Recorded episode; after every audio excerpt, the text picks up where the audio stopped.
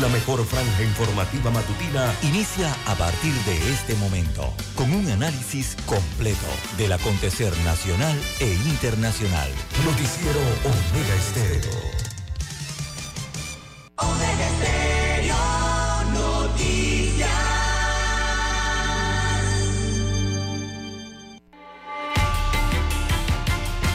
A continuación, los titulares, con los hechos que son noticias hoy.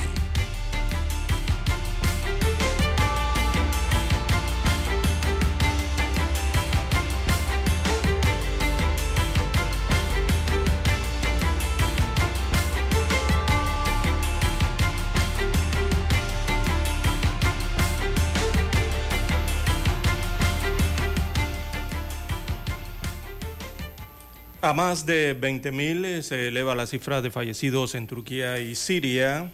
El número de personas fallecidas por los devastadores terremotos eh, del lunes superan eh, los 20.000, de los cuales 17.000 se contabilizan en Turquía, 3.000 en Siria. Ambos países hay más de 75.000 heridos.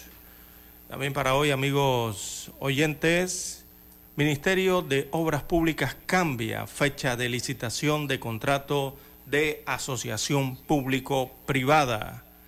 Así que la institución otorga otro plazo de 40 días a empresas para que preparen sus ofertas económicas y compitan por el contrato de rehabilitación y mantenimiento de 246 kilómetros en el área de la provincia de Panamá. Eh, tropiezos en la apiabilidad. También para hoy, ediles no evitan eh, al sector, no invitan, perdón, al sector privado a debatir el alza de los impuestos. Ya se les notificó de la demanda. Así que ayer eh, se dio todo esto sin la presencia de los gremios empresariales. Eh, se analizaba entonces el acuerdo 142 de agosto del 2022, a través del cual se incrementaron los impuestos en el distrito de Panamá en aquella fecha, 2 de agosto, no hubo debate. Fue una aprobación en una sesión de urgencia notoria, sin análisis. Bien, en otros títulos eh, para la mañana de hoy, también tenemos eh, la cinta costera, se encuentra entre el abandono y la desidia. Falta mantenimiento en este punto de la ciudad de, de Panamá, convertido recordemos, en uno de los principales espacios públicos de la capital, pero eh, su falta de mantenimiento es cada vez más evidente. También tenemos eh, para hoy, amigos oyentes, Iglesia Católica suspende a sacerdote, no podrá celebrar misas ni oír confesiones. También tenemos amigos oyentes, eh, eh, revocan fallo de juez Loaiza y ordenan juicio por blanqueo de capitales en caso del PAN, del programa de ayuda nacional PAN. Así que entre ellas eh, se encuentran los hijos del exdirector del programa, Rafael Guardia Jaén. También tenemos para hoy licencia y mejor salario sobrevive, eh, beneficio entonces para alcaldes y representantes de corregimientos.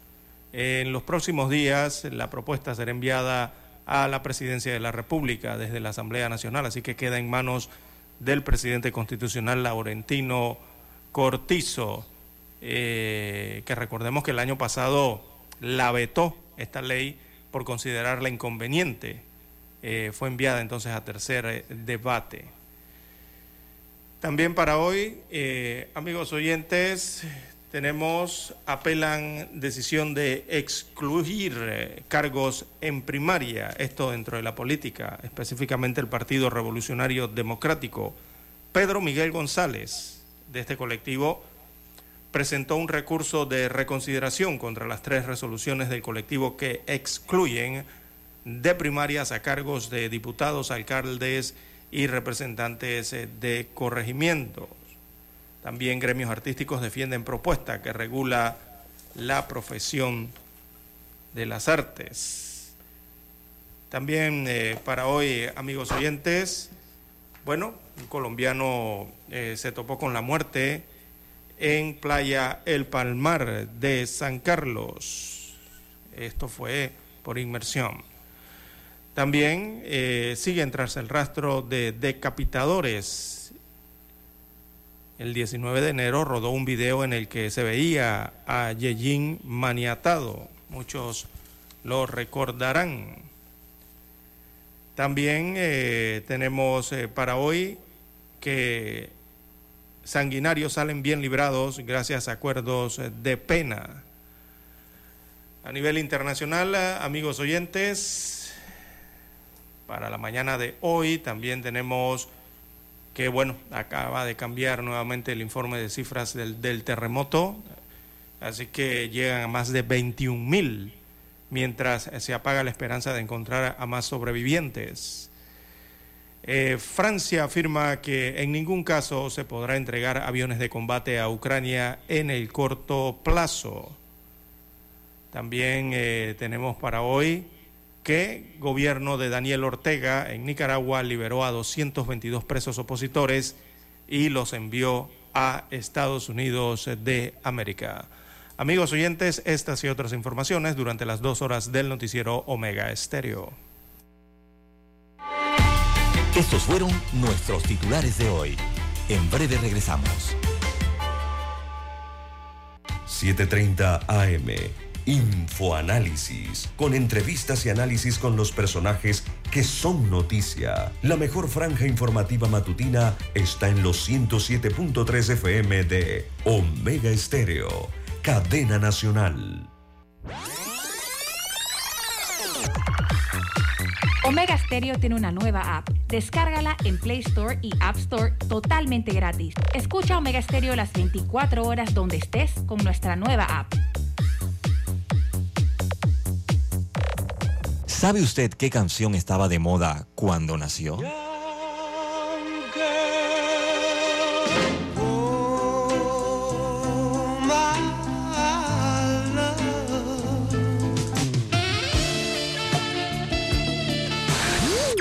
Cuando el hombre llegó a la luna, ¿cuál era el tema que estaba sonando en la radio?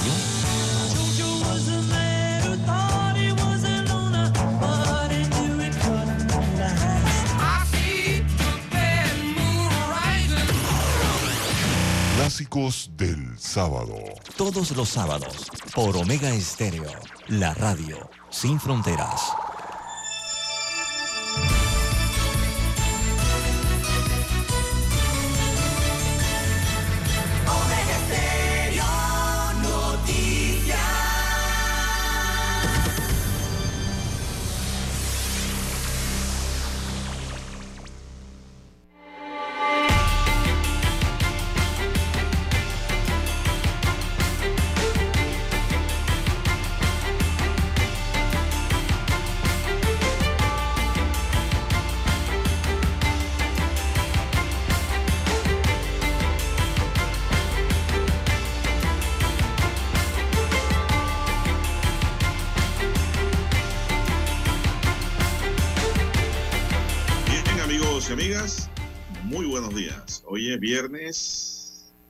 De febrero del año 2023.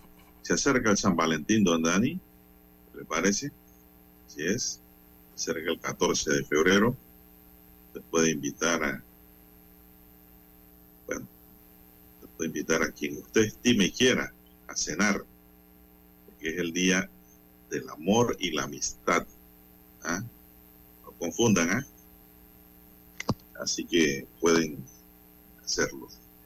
En el tablero de controles nos acompaña don Daniel Arauz Pinto, el licenciado. En la mesa informativa les acompañamos. César Lara. Y Juan de Dios Hernández Sanur, amigos y amigas, muy buenos días.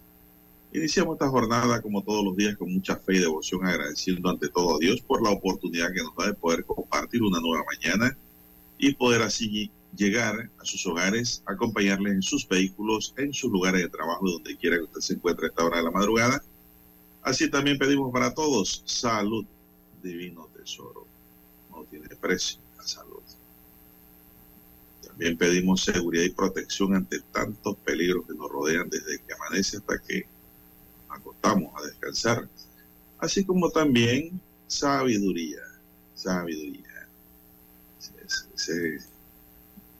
Madre de todos los conocimientos, la sabiduría y mucha fe en Dios. Si usted tiene esos cuatro elementos con usted, créame que usted está protegido. Así es. Tiene un mejor vivir. Mi línea directa de comunicación es el WhatsApp. Es el doble seis catorce catorce cuarenta y cinco. Ahí me pueden escribir al doble seis catorce catorce cuarenta y cinco. Gustosamente le respondo su WhatsApp. Saludo a los amigos chiricanos que todos los días nos escriben, los de las provincias centrales, la península de Azuero. Así es, gracias por escucharnos, los amigos colonenses, bueno, en fin, todo el país, don César, para ser más específico. Don César Lara está en redes sociales, don César, a su cuenta. Bien, estamos en las redes sociales, en arroba César Lara R, arroba César Lara R es mi cuenta en la red social Twitter. Allí puede enviar sus mensajes, sus comentarios, denuncias, fotos, denuncias, el reporte del tráfico temprano por la mañana. Esos incidentes o ya los accidentes, bueno, lo que usted se encuentre sobre la vía, usted lo puede enviar allí, esos videos, eh, esas denuncias. Eh, o cómo está el tráfico, ¿verdad? Eso le sirve de información al resto de los conductores para tomar mejores decisiones el día de hoy. Buenos días, don Daniel, allá en la técnica y en trajeado, como dicen en el barrio el día de hoy.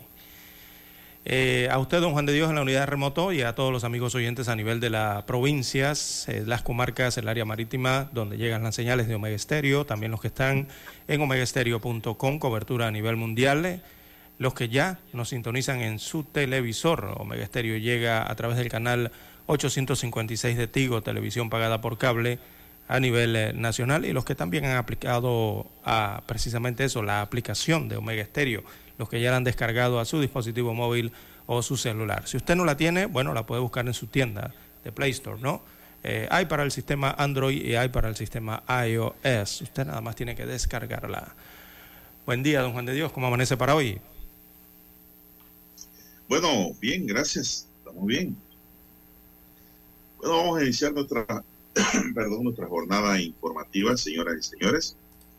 Ya don César se siente en aires de carnaval realmente Panamá. Ayer estuve por el interior del país cumpliendo compromisos profesionales y ya se nota, ya vimos que han empezado a instalar tarimas, don César, ahí en la avenida central de su pueblo. Así es, y en, y en las calles alrededor. Ya del carnaval, ya, una tarima grande, está poniendo ahí. Yo me imagino que usted se sube esa tarima el día de carnaval o no. Cuando más muchachón, don Juan de Dios, cuando más joven. ¿Se trepaba en esas tarimas? Eh, sí, en las tarimas de espectáculos, ¿no? De discotecas que habían allí y también en algunos carros cisternas. Así que ya, ya usted no tiene queja, pues. No, no, no, no. He vivido todos esos carnavales acuáticos, don Juan de Dios, de río. Sí, no, no, cuando ayudaba el profesor Tete a hacer las carrozas Eh, yo nunca he fabricado una carroza acuática, don Juan de Dios. Bueno, pero ¿cómo que el doctor eh, G me dijo eso? Bueno, no sé a quién habrá visto fabricando carroza acuática. Si él lo vio es porque estaba en el lugar ¿eh? donde se fabricaban esas carrozas o balsas, dependiendo si eran usadas para el desfile o si eran usadas para el desfile acuático. Debe ser que él estaba muy cerca allí. ¿Qué estaría haciendo allí? No sé. Y tampoco usted, de joven, allá participó, don César, en algún alguna comparsa. Cuando jóvenes, cuando adolescentes, sí. Eh, recordemos que las comparsas son muy familiares, ¿no? Eh, es la unión entre muchas barriadas, entre algunas barriadas, perdón, de las ciudades. Y allí eh, se participa en lo que es la parte de las percusiones, las bandas y acompañar a la familia comunal, ¿no? De, la barriada ah, que compone las comparsas. ¿Y su comparsa cómo se llamaba? ¿Cómo eh, se llama? Los acuarios. ¿Los qué? Los acuarios. Los acuarios del acuático de allá de, de río, Zaratí. Sí, la, de los, la comparsa de los acuarios. Pues no son los de las balsas. Eh, no, la comparsa de los acuarios, don Juan de Dios, está básicamente, se desarrolla en una barriada, eh, que es la barriada conocida como el Ibu en Penonomé. Eh, ah. Básicamente allí es donde nace esta comparsa de los acuarios, ¿no? O ¿Y las comparsas todavía existen allá, don César? ¿Cómo? ¿Todavía existen las comparsas actualmente? Eh, bueno, sí existen, sí, todavía por ahí en, los años anteriores al 2019 observé a los corsarios eh, y otras eh, comparsas ¿no? que todavía sobreviven allá en Penonomé, no dejan caer la tradición. Bueno, los cascabeleros también están por allí todavía. Los, veleros. Cascabeleros. Bueno, pensaba también que usted estaba era en los naranjales, en, en, los naranjales de Churué.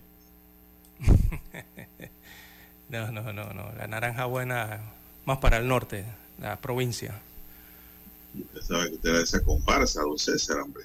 Bueno, voy a seguir conversando sobre los carnavales de años atrás con el doctor Jepa, que me cuente más sobre su, su provincia, don César.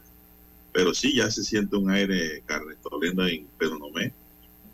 Ya se siente ahí. Uno se da cuenta, ¿no? Y la verdad es que hay que cuidarse. Eh, hay que evitar problemas, hay que evitar eh, tomar licor cuando se maneja. En fin, hay que hacer una serie de cosas. Allí, don César. Eh, y usted allá en Pedonomé, don César, en esa época no existían los yuyunyá.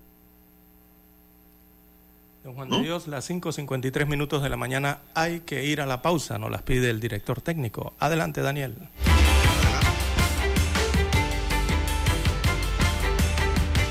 La mejor franja informativa matutina está en los 107.3 FM de Omega Estéreo, 5.30 AM.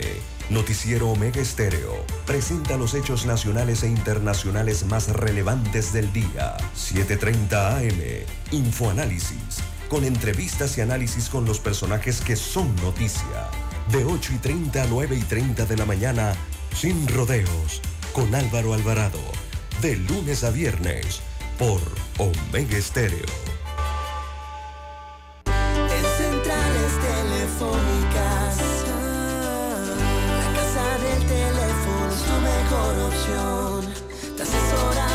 ofrecemos buena atención. Experiencia trabajando para ti. La casa del teléfono, ubicados en ya Brasil y vista hermosa. La casa del teléfono, líder de telecomunicaciones. La casa del teléfono, distribuidores de Panasonic. Ven a visitarnos. La casa del teléfono. 229-0465 lsdtcorp.com Distribuidor autorizado Panasonic. Para anunciarse en Omega Estéreo, marque el 269-2237. Con mucho gusto le brindaremos una atención profesional y personalizada. Su publicidad en Omega Estéreo. La escucharán de costa a costa y frontera a frontera. Contáctenos 269-2237. Gracias. Omega Stereo tiene una nueva app. Descárgala en Play Store y App Store totalmente gratis. Escucha Omega Stereo las 24 horas donde estés con nuestra aplicación totalmente nueva. Noticiero Omega Estéreo.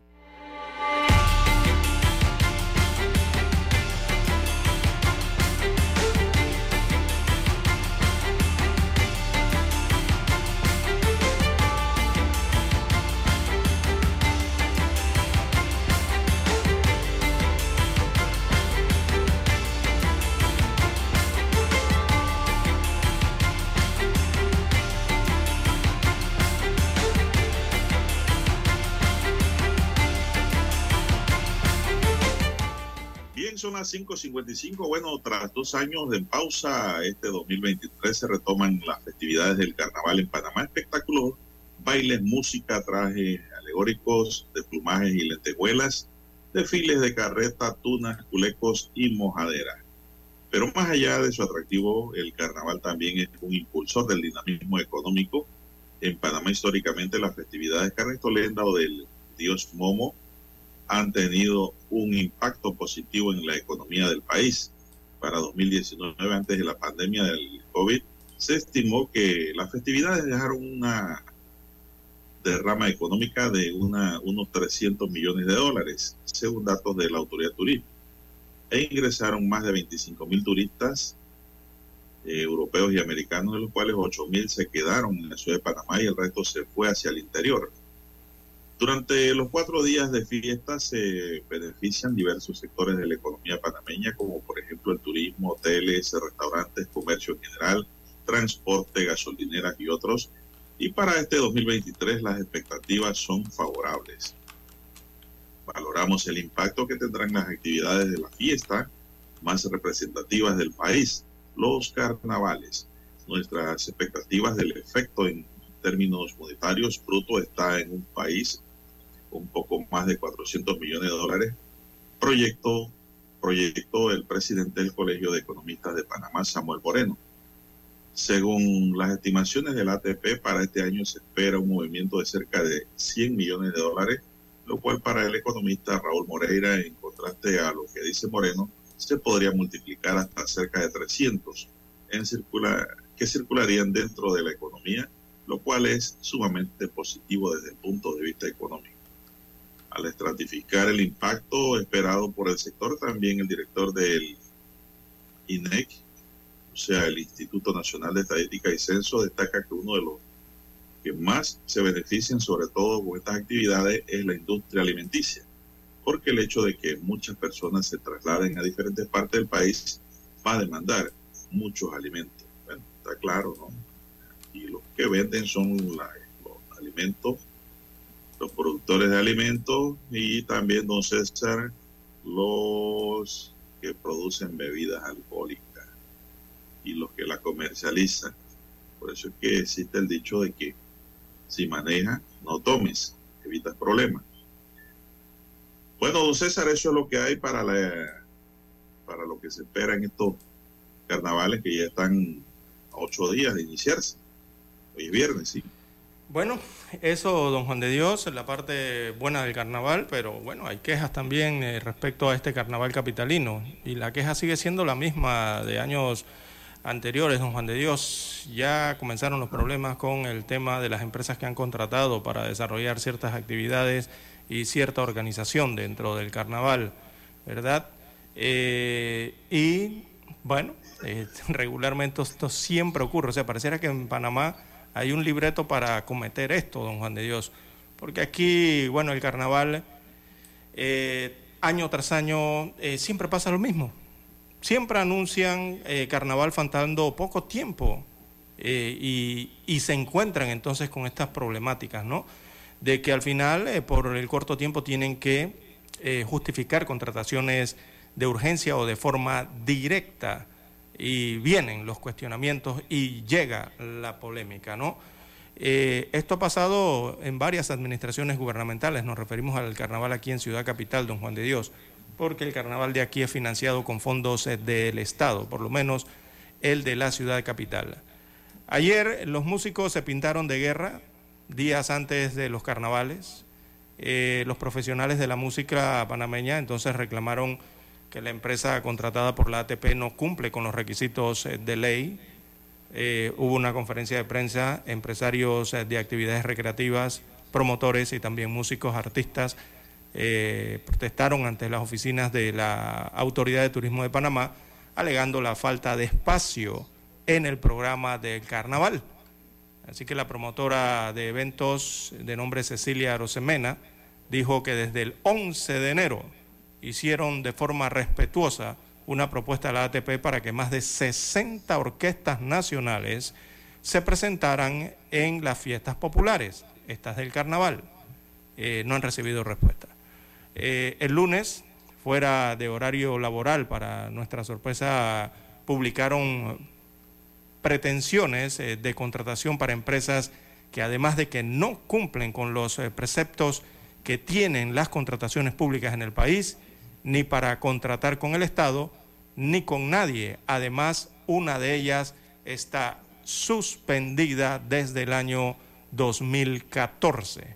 Eh, se quejaron entonces los promotores empresarios y de actividades eh, recreativas y también músicos eh, y artistas el día de ayer, don Juan de Dios. Dice que no los han contratado tampoco y que no les han dado espacio para el carnaval. Esto, la denuncia es por exclusión en contratación para el carnaval. Bien. Bueno, pero digo, ¿cuál es el, requisito que no cumplen? Hacemos la pausa, don Juan de Dios, las seis, un minuto de la mañana y vemos el requisito a retornar.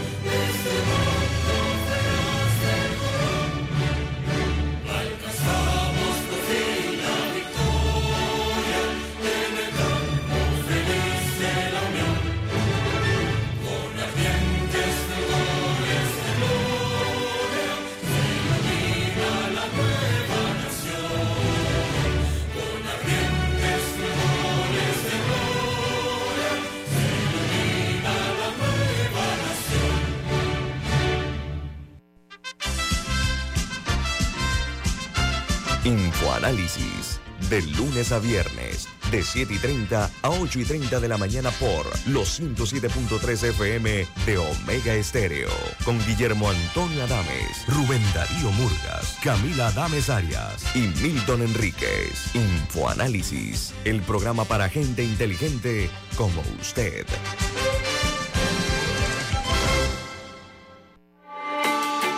Noticiero Omega Estéreo.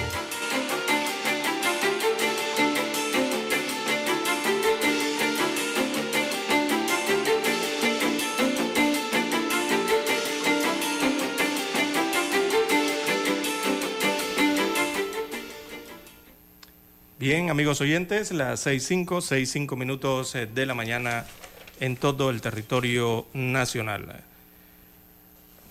Bien, eh, respecto al carnaval de, Panamá, don Juan de Dios, ayer también se registraron esta, especie de protesta ¿no? que hacen eh, los músicos y eh, alegan entonces eh, que son profesionales, sin embargo han sido tratados como ciudadanos de tercera categoría, según sus denuncias. Eh, enfatizan que los del T gremio que desde el mes de enero entonces habían entregado una propuesta a la Autoridad de Turismo de Panamá sobre la contratación de músicos panameños, sin embargo nunca les respondieron. Eh, también eh, se informa, eh, está en la polémica la adjudicación de un contrato por parte de la Autoridad de Turismo de Panamá. Ayer hubo una especie de explicación ¿no? respecto a un contrato directo de una sociedad suspendida comercialmente. Eh, y la situación surge eh, ya que se habla del pago o de que a esta empresa se le pagaría, según lo contratado, 210 mil dólares eh, para promover el carnaval 2023. Pero lo relevante de la contratación no es solo el monto, sino que la adjudicación fue directa y a una empresa cuyas actividades comerciales están suspendidas en el registro público, es decir, eh, no podrían hacer eh, negocios. Eh, la empresa recibió el contrato directo de la Autoridad de Turismo de Panamá, pese a que la propia sociedad entregó documentos a la institución que indican con toda claridad que la sociedad está suspendida comercialmente, según destacan informes del diario La Prensa, en el cual establecen los facsímiles utilizados en la tramitación de este contrato.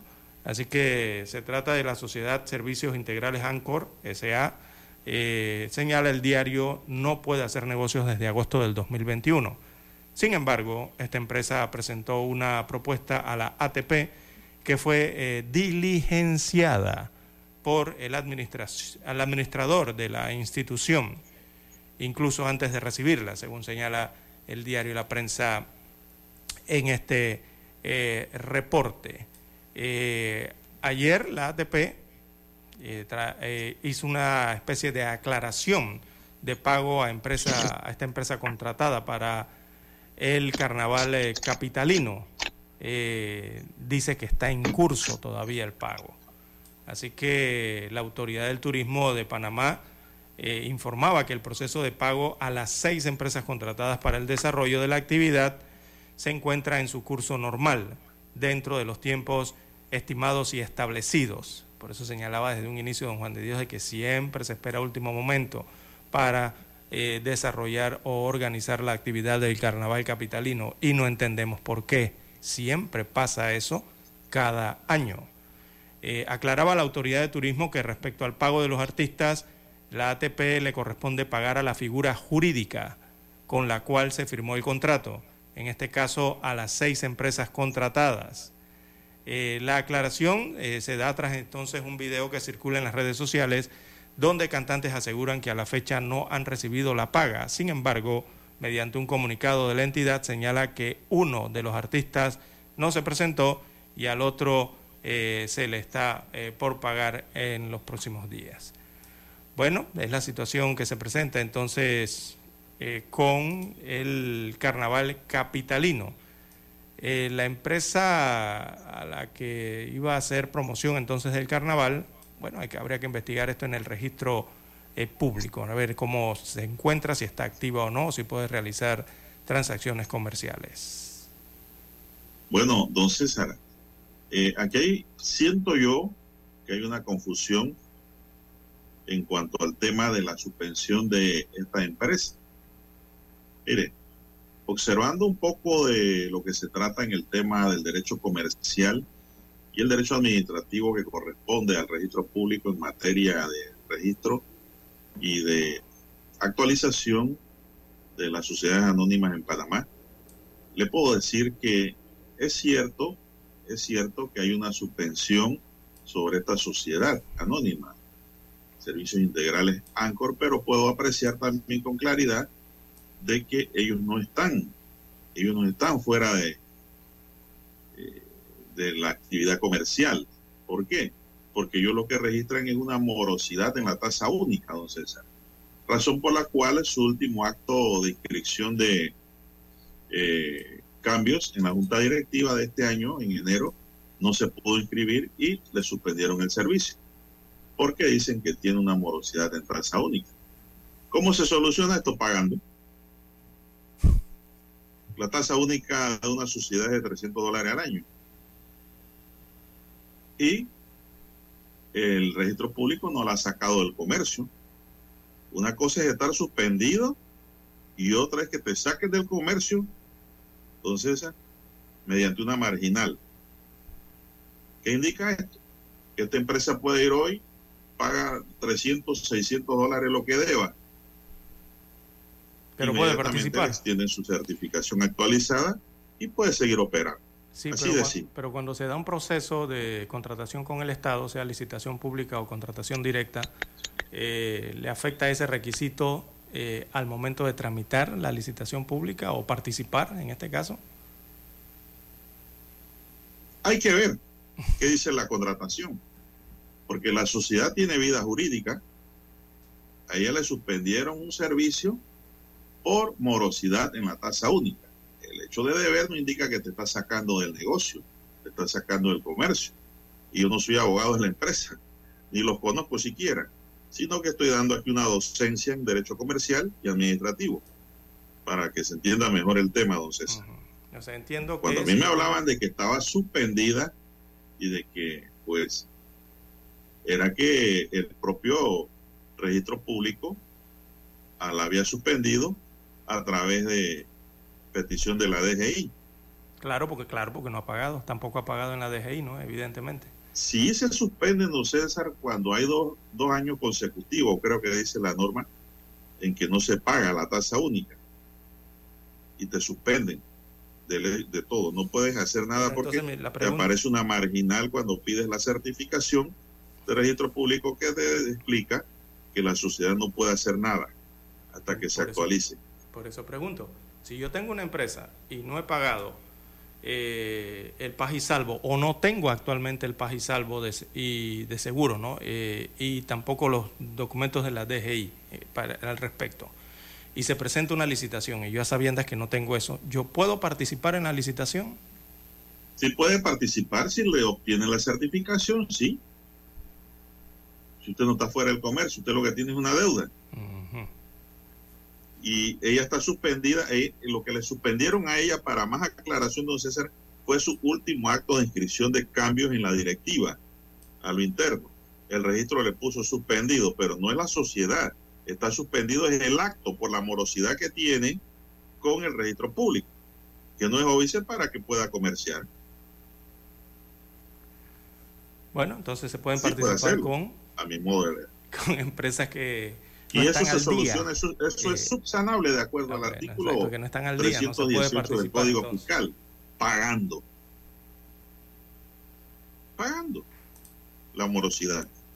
Listo. Entonces, cuando pague don César, no es que entonces tienen que pedir al registro público, ¿no? Un nuevo estudio de la petición de ellos para que se inscriba su último acto del año 2023 y siguen en su actividad económica. Así de simple. Ya sobre el tema no, ya creo que lo agoté.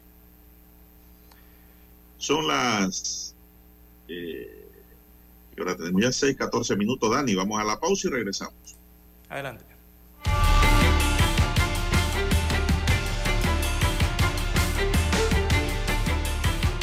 La mejor franja informativa matutina está en los 107.3 FM de Omega Estéreo. 5:30 AM. Noticiero Omega Estéreo. Presenta los hechos nacionales e internacionales más relevantes del día. 7:30 AM. Infoanálisis. Con entrevistas y análisis con los personajes que son noticia. De 8 y 30 a 9 y 30 de la mañana. Sin rodeos. Con Álvaro Alvarado. De lunes a viernes por Omega Estéreo.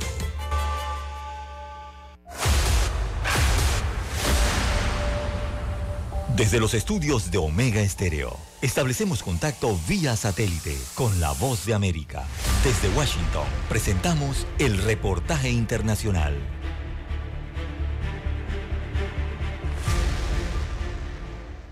Un avión charter procedente de Managua transporta hacia Estados Unidos un grupo de 222 personas que estaban encarceladas en esa nación y que el gobierno de Nicaragua decidió liberar unilateralmente. Y según funcionarios estadounidenses, algunas de estas personas han pasado años en prisión y varias de ellas por ejercer sus libertades fundamentales en pésimas condiciones y sin acceso al debido proceso. Según informaciones preliminares, Estados Unidos facilitó el transporte de esas personas una vez que fueron liberadas de la custodia nicaragüense a Estados Unidos, donde estarán en libertad condicional por razones humanitarias en el país por un periodo de dos años. Todos los que fueron liberados y abandonaron el país voluntariamente consintieron en viajar y el gobierno de los Estados Unidos ha puesto a su disposición asistencia médica e ilegal y dijo que continúa priorizando el apoyo al pueblo nicaragüense y sus libertades fundamentales y derechos humanos. Los funcionarios recordaron que Estados Unidos pidió en varias oportunidades la liberación de estos presos y reiteraron que la decisión del gobierno de Nicaragua es unilateral, pero positiva y es bienvenida, aunque advirtieron que se mantienen firmes en alentar pasos adicionales del gobierno de Nicaragua para restaurar las libertades civiles y la democracia para el pueblo nicaragüense. En tanto, desde el complejo judicial en Nicaragua, el presidente de la Sala 1 del Tribunal de Apelaciones de Managua, Guillermo Rothschild, leyó el comunicado sobre la deportación inmediata y ya efectiva de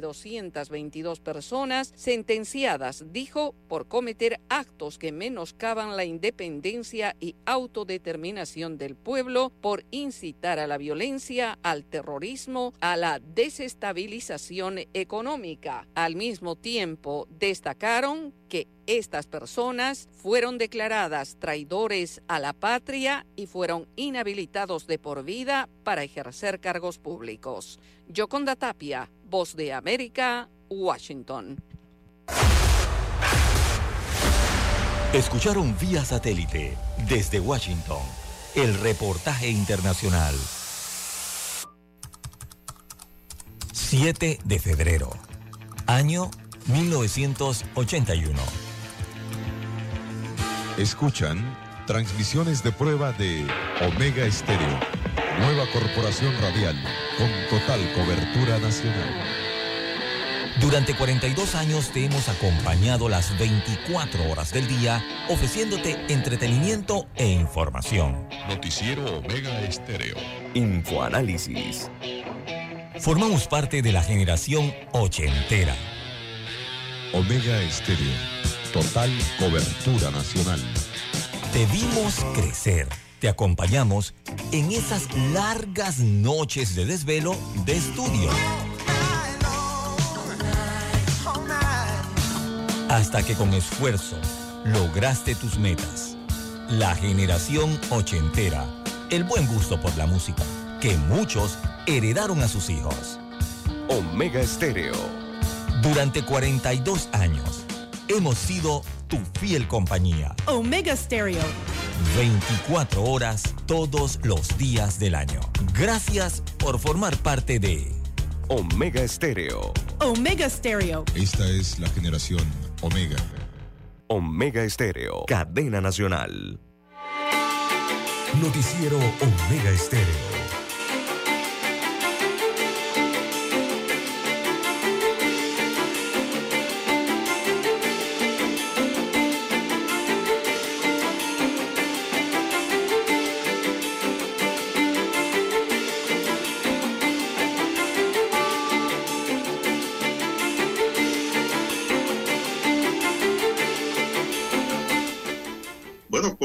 César. ¿Qué hora ya tenemos? Avanza la mañana.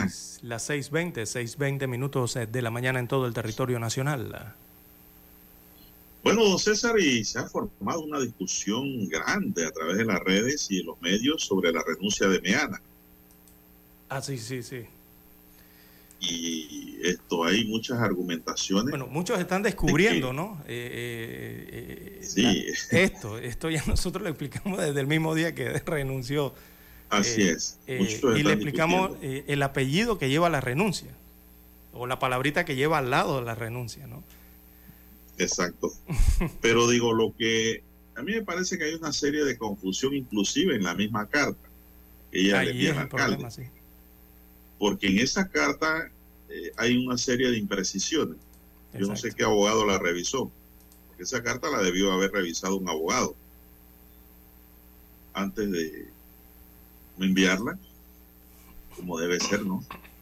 Y ella dice ahí que ella renunciaba, ¿no? A- Se lo, se lo digo cargo. textual, la tengo aquí, don Juan de Dios. Va a haber párrafo si tiene uno, párrafo textual ahí que dos, hable del tres, punto de cuatro, renuncia. cinco, el, parra- el sexto párrafo de la carta ¿Qué del dice? 8 de febrero dirigida a José Luis Fábrega por parte de la vicealcaldesa Judy Meana. Dice el sexto párrafo, abro comillas, le cito, renuncio en este acto y por esta vía a mi cargo de vicealcaldesa de la ciudad de Panamá, ratificando mi voluntad de transitar todos los caminos que garanticen el mejor funcionamiento de la alianza de gobierno que integramos, siempre en defensa de los valores de la República, la democracia y la libertad. Pero al inicio, don Juan de Dios, es donde está la situación. Renuncio en este acto y por esta vía a mi cargo de vicealcaldesa de la ciudad de Panamá. Creo que ahí es donde está la problemática. Sí, porque primero que todo, ella no puede renunciar al cargo de vicealcaldesa ante Exacto. el alcalde ni ante el consejo, porque ellos no son los nominadores. Exactamente. A ella le escogió el voto popular. En todo caso, quien tiene que decidir sobre una renuncia que ella haga es el Tribunal Electoral. Entonces, Sí, en, en tal caso. Ella debió decir en esa carta renuncio al cargo que ostento con la posición número tal, porque O mis todo funcionario tiene una posición. Exacto, mi con función la es... posición número tal en la alcaldía de Panamá, en las funciones que me fueron cosa, asignadas. Punto. Esa es la carta de renuncia como funcionaria. Además, entonces, ella no ha ejercido como vicealcaldesa. Póngase No. a ver, eche un poquito para atrás la historia. ¿En qué Mm. momento ella ha quedado alcalde? Mm, Dígame usted. No, que recuerde, no. Ella no ha Eh. Ella ha sido, de, de, eh, ella ha como vicealcaldesa. Los vicealcaldes ejercen en ausencia del alcalde. Exacto. en vacaciones de este o por ausencia por razones de enfermedad. Y eso no ha ocurrido. Eh, Ella ella no ha lo que sido- estaba de, eh, fue no asignada a una oficina de la, de la alcaldía de. Panamá, era la oficina de comunicaciones, me parece, no estaba a cargo de ella. El alcalde le dio funciones allí.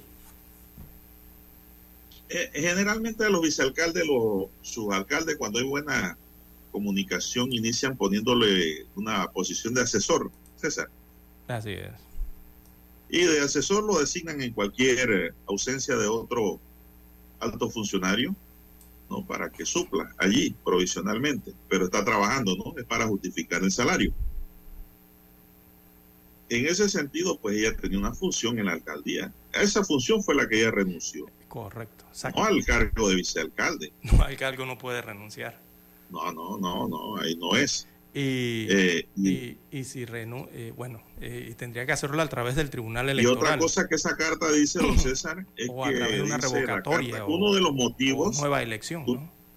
escúcheme, póngase los Adelante. audífonos, que uno de los motivos, dice ella, es que el alcalde no le tomaba en cuenta. Entonces, eh, ¿verdad? Y que hacía arbitrariamente sus decisiones, es decir, lo que decía el alcalde. Pero, si hay jefe. que tener claro de que ella era una subalterna, don Claro, César. si él es el jefe. y además que ella no estaba en esa posición como vicealcaldesa. Los vicealcaldes no tienen posición en ningún lado cuando el alcalde está en funciones, don César. Sí, Te trajo un ejemplo de Penonomé, ese es el mejor ejemplo. Sí.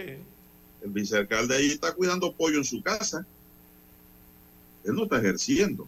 ¿Por qué? Porque ni siquiera tiene posición dentro de la alcaldía donde tenga que ir a trabajar.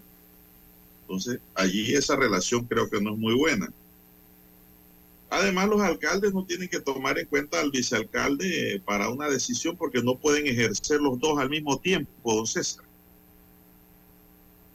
El Así es. vicealcalde es una llanta de repuesto. Punto. Explicado en panameño popular. Que entre en función cuando se flatea la llanta principal del carro, que es el municipio, ¿no? Así mismo es. Además, para renunciar, don César, eh, es un tema que tiene que resolver eh, el Tribunal Electoral si ella envía una carta allá. por la sencilla razón de que el Código Electoral sí habla de la pérdida de la representación de los alcaldes, pero ahí no hay ninguna de las tres causales. No, es que ella no ha enviado ninguna carta allá. Las cartas las envió, eh, al alcalde de Panamá y al Consejo Municipal de Panamá. Al Tribunal Electoral no. Eh, Por eso es que hemos dicho que la, el Judy Miana es la vicealcaldesa del Distrito de Panamá. Ella sigue siendo vicealcaldesa. Sí, aunque muchos se queden sorprendidos cuando uno le dice vicealcaldesa todavía, pero es que ella lo es. Eh, porque ella no presentó la renuncia al cargo de elección popular ella no presentó renuncia a ese cargo eh, por el cual fue electa por el pueblo o, el distrito la ciudad de Panamá. Sus votantes fueron los que la pusieron allí en conjunto con el alcalde Fábrega. Ella lo que presentó fue que sus renuncias, como usted bien explica, es a sus funciones dentro de la alcaldía, o sea, dentro del municipio, de las instalaciones del municipio, ¿no? Eh, porque era prácticamente una empleada municipal, una funcionario, ¿no? Allí, eh, del municipio y, se está separando eso o está dejando de hacer esa función para la cual la había asignado el alcalde, que era en comunicaciones, me parece, relaciones públicas o comunicaciones. Eh, para renunciar al cargo, ya eso es otro procedimiento que tendría que hacerlo ante el Tribunal Electoral. ¿Y por qué tiene que ir allá? Evidentemente, ¿quién le entregó la credencial para ser vicealcaldesa, don Juan de Dios, o acompañar al alcalde? Se la entregó el Tribunal Electoral. Así que ahí es donde se dilucida esa otra parte. Pero no ha enviado carta allá. O sea que uno ha de entender que ella está renunciando a sus funciones eh, en una oficina de la alcaldía.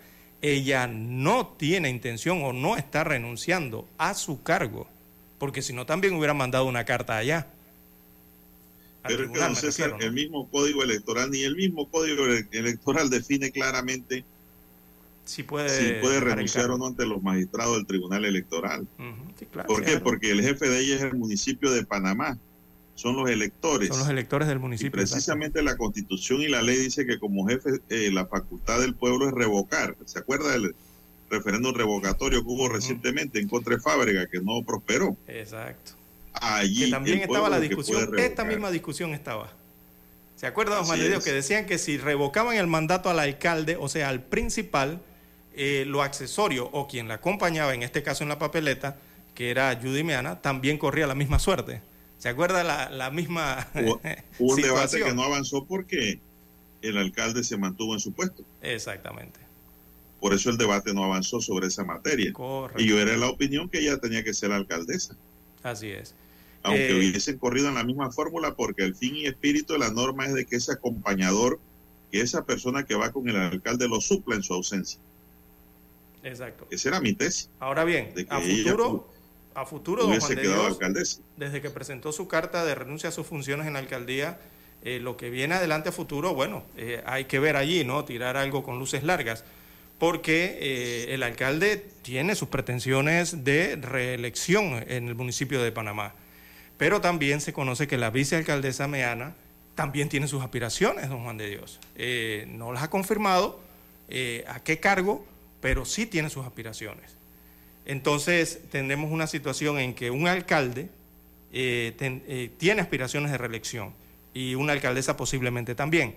Si, los si llega el momento, o sea, a los seis meses de la elección general del próximo año, y ellos ratifican sus aspiraciones y van por un cargo, entonces allí se presenta otra situación eh, distinta, don Juan de Dios, porque tanto el alcalde tendría que dejar la alcaldía de Panamá, por, por cuestiones, procedimientos de elecciones, seis meses antes, ¿verdad? Eh, tendría que dejar su cargo, quedaría el cargo a disposición, y si la alcaldesa Meana también decide participar en la elección general, no sé, sea para presidente, alcalde, diputado, lo que sea, también tendría que dejar el, e, esas funciones o ese cargo. Entonces allí ya sí quedaría en acefalía la alcaldía y habría que buscar una persona para reemplazar o poner en esa silla tampoco estarían renunciando, estarían separándose no, no, no, exacto, sí, separándose de su cargo, de sus funciones, ¿no? Si pierde o gane, siguen siendo alcaldes y vicealcaldes después de la contienda. Así es. El tema es quién queda en la cabeza de la alcaldía si los dos hubiesen ido juntos. Exacto. Bueno, el Consejo Municipal como ente legislativo local tendría que decide. designar un funcionario que fuera de la propia alcaldía o, o un concejal. O un representante, exacto. Generalmente quedan los secretarios como persona encargada, ¿no? Los secretarios que sí tienen eh, mando y jurisdicción, Hasta que se cumpla el periodo completo, exacto. exactamente hasta que se cumplan los plazos. Dani, vamos a hacer la pausa para escuchar el periódico. Gracias.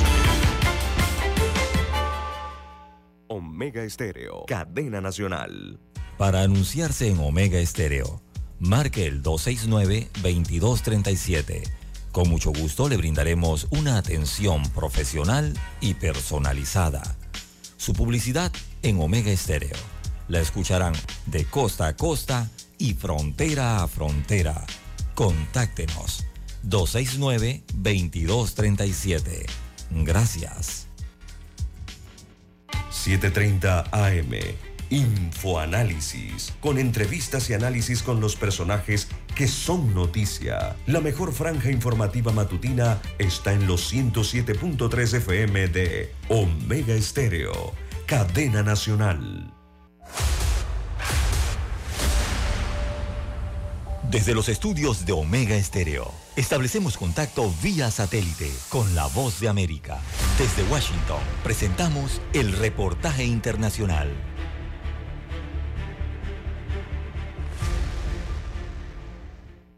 El terremoto de magnitud 7,8 que sacudió el sur de Turquía y el norte de Siria acumula cifras aterradoras que lo sitúan ya como la catástrofe más mortífera de la región en casi un siglo. Dada la magnitud del desastre, entra en vigor el estado de emergencia en las zonas más afectadas por el sismo, una medida que se prolongará durante al menos tres meses. Mientras que el frío, el hambre y la desesperación se apoderan de los afectados y de quienes todavía no han localizado a sus seres queridos. Turquía se ha llevado sin duda la peor parte y el número de fallecidos en esta nación supera los 16.000, aunque se teme que la cifra real podría ser mucho mayor. Sin embargo, y entre el agotamiento físico y mental de los servicios de emergencia que trabajan sin descanso, se abren rayos de esperanza como el rescate de un niño de tan solo dos años de edad que llevaba más de 79 horas atrapado entre los escombros. Pasadas las primeras 72 horas críticas desde la catástrofe, la confianza en encontrar a sobrevivientes comienza a desvanecerse. En tanto, el primer convoy con ayuda humanitaria de Naciones Unidas ha llegado a Siria luego de cruzar la frontera con Turquía. Recordemos que este es un territorio complicado por la situación político-social que vive desde hace más de una década. De este modo, el enviado especial de la ONU para Siria, Geir Pedersen, ha pedido que no haya obstáculos políticos para que la ayuda llegue al país lo más pronto posible sin inconvenientes adicionales. Con material básico desde bidones hasta mantas, los camiones de la organización se dirigen al área devastada de Siria, una zona que antes del sismo ya dependía de ayuda externa y cuya situación de inseguridad se ha visto ahora considerablemente agravada. Judith Martín Rodríguez, Voz de América. Escucharon vía satélite desde Washington el reportaje internacional. Noticiero Omega Estéreo. Desde el dominante Cerro Azul en los 107.3. 107.3. Continúa por el majestuoso Cerro Canajagua en los 107.5 para provincias centrales. Hasta el imponente Volcán Barú. En los 107.3. Transmite Omega Estéreo, cadena nacional simultánea. Las noticias impresas en tinta sobre papel. Con ustedes. Escuchando el periódico. Los titulares de las primeras planas de los diarios estándares de circulación en Panamá.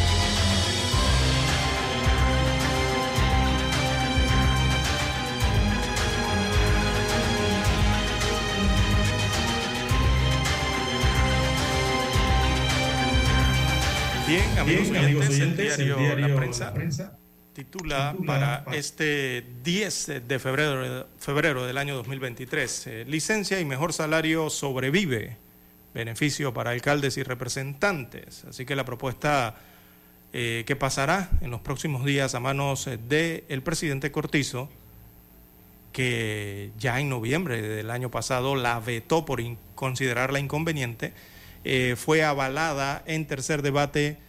Veamos la votación, 37 votos a favor y 5 en contra.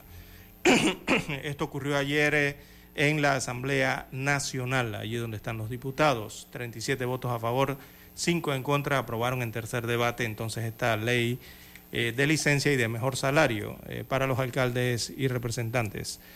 También para hoy las mujeres científicas en Panamá son minoría, dice la CENACID. Los números dejan claro que hay pocas mujeres en el campo científico en Panamá. El área es dominada por hombres.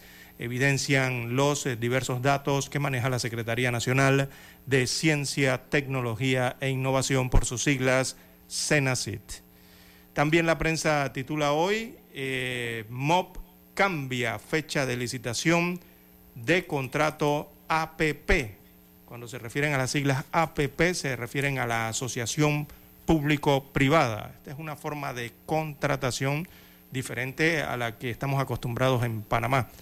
Eh, el Ministerio de Obras Públicas, destaca la prensa, otorgó un plazo de 40 días a las empresas eh, para que presenten sus ofertas económicas y compitan por el contrato de rehabilitación y mantenimiento de 246 kilómetros en el área este de la provincia de Panamá. Óigame, todavía están con esto de la carretera Yavisa, Agua Fría.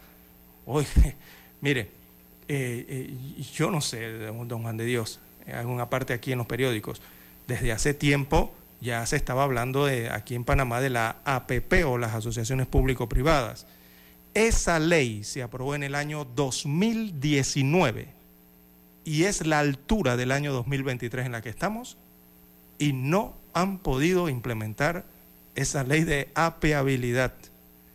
Eh, esta ley, siempre lo hemos dicho aquí en un ministerio, don Juan de Dios, este tipo de, proyectos o mecanismos que van a, eh, a, través de estas apeabilidades, esto va a mover la opinión pública y, por mucho tiempo, porque eh, generalmente generan polémica. esta es la primera app y seguramente no escapará de esa polémica porque es una nueva forma de concesión y también porque va a revivir aquel viejo temor de mucha gente en Panamá de que esto vuele a las privatizaciones, eh, no bajo el término de concesiones ya conocidas, sino por la asociación entre una parte pública y una parte privada. Vemos que no avanzan estos proyectos de apiabilidad en el Ministerio de Obras Públicas. Bien, regresando a los títulos del diario La Prensa para la mañana de hoy, ediles no invitan al sector privado a debatir el alza de los impuestos. Ya se les notificó de la demanda, dice el diario La Prensa hoy, que sin la presencia de los gremios empresariales, los ediles del Consejo Municipal de Panamá comenzaron a debatir el polémico acuerdo municipal número 142 del 2 de agosto del 2022, a través del cual se incrementaron los impuestos en el distrito de Panamá. Así que activaron entonces la comisión de Hacienda del municipio. Esa comisión no estaba activada, ni por allí pasó ese acuerdo municipal cuando fue aprobado el año pasado en agosto. Eso lo aprobaron con carácter de urgencia, sin debate en el Consejo Municipal sin ningún tipo de análisis. Eso lo aprobaron en menos de un minuto, así como cuando se persigna un ñato, así mismo fue aprobado. Bien, retiran 4.9 millones de dólares de frascos de limpiador multiuso fabuloso en Estados Unidos por riesgo de una bacteria. Así es el fabuloso que conocemos aquí en Panamá. Eh, la empresa responsable del producto aclaró en su página web que este retiro se aplica solo en los Estados Unidos de América y Canadá, mientras que el fabuloso, que es vendido en otros mercados, no es parte de este retiro, aclara la empresa. También la cinta costera entre el abandono y la desidia. Una lástima las fotografías que se muestran de este parque público enorme enclavado en el centro de la ciudad. Así que la falta de mantenimiento en la cinta costera, uno de los principales espacios públicos de la capital, es cada vez más evidente. También tenemos eh, para la mañana de hoy en el diario La Prensa, revocan fallo de ex juez Loaiza y ordenan juicio por blanqueo de capitales en casos del programa de ayuda nacional PAN. Así que el fallo del Tribunal Superior de Liquidación de Causas Penales ordenó llevar a juicio la investigación adelantada por la Fiscalía Anticorrupción en que se vincula a 17 personas, entre ellas los hijos del exdirector del PAN, Rafael Guardia Jaén. También la prensa titula para hoy, Iglesia Católica suspende a sacerdote, no podrá celebrar misas ni oír confesiones. El arzobispo de Panamá, José Domingo Ulloa, dio a conocer que el padre Jaime Patiño Angulo ha sido suspendido del ejercicio ministerial. Bien, eh, Estados Unidos, a nivel internacional, Estados Unidos recibe a 222 presos políticos desterrados por la dictadura de Ortega. También destaca la prensa en su portada hoy. Bien, pasamos ahora a los títulos que tiene en primera plana el diario La Estrella de Panamá. Adelante, don Juan de Dios. Bien, la estrella de Panamá titula para hoy a más de 20 mil, destaca el rotativo, eh, se eleva la cifra de fallecidos en Turquía y en Siria. Más detalles con Juan de Dios Hernández. Bueno, el número de personas fallecidas por los eh, devastadores terremotos del lunes superan los 20 mil, de acuerdo al titular del diario La Estrella de Panamá de los cuales 17.134 se contabilizan en Turquía y 3.317 en Siria. ¿Qué tal de los heridos, don Juan de Dios? Lo importante a destacar también es que en ambos países hay 75.000 heridos, don César, en una sumatoria. Una vez traspasado el límite de las 72 horas, las esperanzas de encontrar a supervivientes se reducen. Recordemos que los que están debajo escombros, pues pueden morir por, eh, entonces, varias causas. Pueden morir por falta de oxígeno, eh, por falta de alimentación, por hemorragia, si fue herido, pueden morir por infarto, pueden morir por el estrés, por claustrofobia, en fin, hay muchas causas. Y a medida que pasan las horas se hace más difícil tener esperanza de encontrar más gente viva, don César. Pero bueno, la esperanza es lo último que se pierde. Apelan decisión de excluir cargos en primarias, dice otro titular de la estrella. El exsecretario general del PRD, Pedro Miguel González, presentó un recurso de reconsideración contra las tres resoluciones del colectivo que excluyen de primarias cargos para diputados, alcaldes y representantes. Gremios artísticos defienden propuesta que regula la profesión Diputados aprueban en tercer debate propuesta que beneficia a los alcaldes y ediles. Este es un tema interesante. ¿eh? Dos años de un escándalo esperan justicia. Un grupo de ciudadanos realizó una vigilia frente a la Secretaría Nacional de Niñez, Adolescencia y Familia para recordar que hace dos años estalló el escándalo de abuso sexual en albergues temporales para menores de edad y exigir justicia. También para hoy en los deportes, Philadelphia Eagles y Kansas City Chiefs llegan al Super Bowl con marcas similares.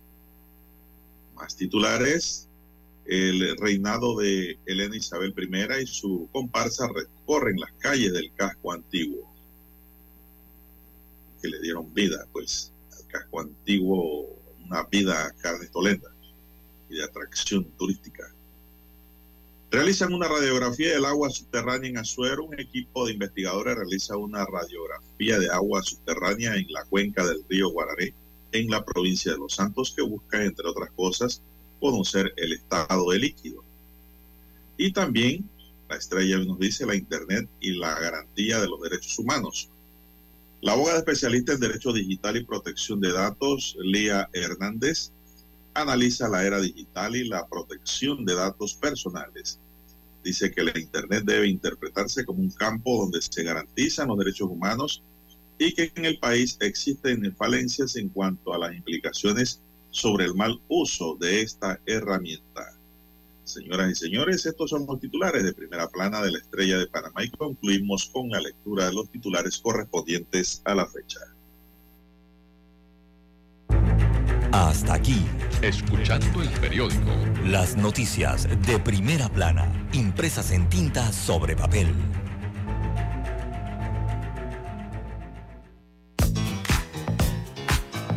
Desde el dominante Cerro Azul en los 107.3. 107.3. Continúa por el majestuoso Cerro Canajagua en los 107.5 para provincias centrales. Hasta el imponente Volcán Barú. Volcán Barú. En los 107.3. Transmite Omega Estéreo, cadena nacional simultánea. Noticiero Omega Estéreo. Desde los estudios de Omega Estéreo, establecemos contacto vía satélite con la voz de América. Desde Washington, presentamos el reportaje internacional.